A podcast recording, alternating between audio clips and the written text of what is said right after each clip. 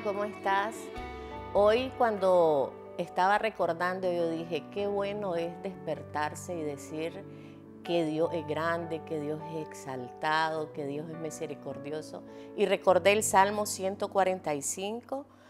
Te exaltaré mi Dios, mi Rey, y bendeciré tu nombre eternamente y para siempre.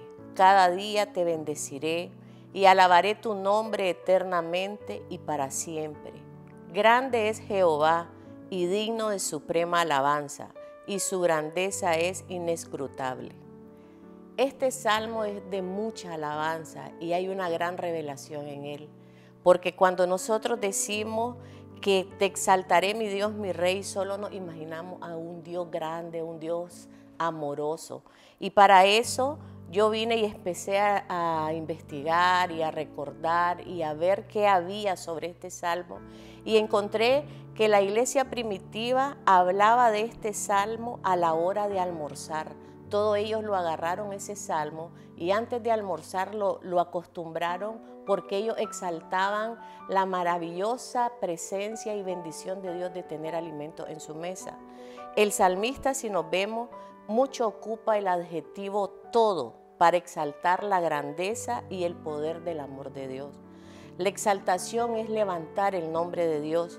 Cuando nosotros a través de la alabanza lo levantamos, a través de nuestra forma de hablar, nuestra forma de actuar, cuando nosotros le presentamos a un Dios a las personas a través de nuestro testimonio, mostrándole el amor de Él que transformó nuestra vida, el amor de Él que ha hecho grandes maravillas con nosotros, con nuestros hijos, con nuestros esposos, con nuestra familia. Cuando nosotros hacemos todo eso, nosotros exaltamos con nuestro diario, con nuestra forma de hablar, como les decía, porque es tratar a los demás y mostrarle el inmenso amor de Dios. Todo esto acompaña a la exaltación al Rey. Nosotros decidimos a quién amar y amamos como creyente al Padre, a nuestro prójimo.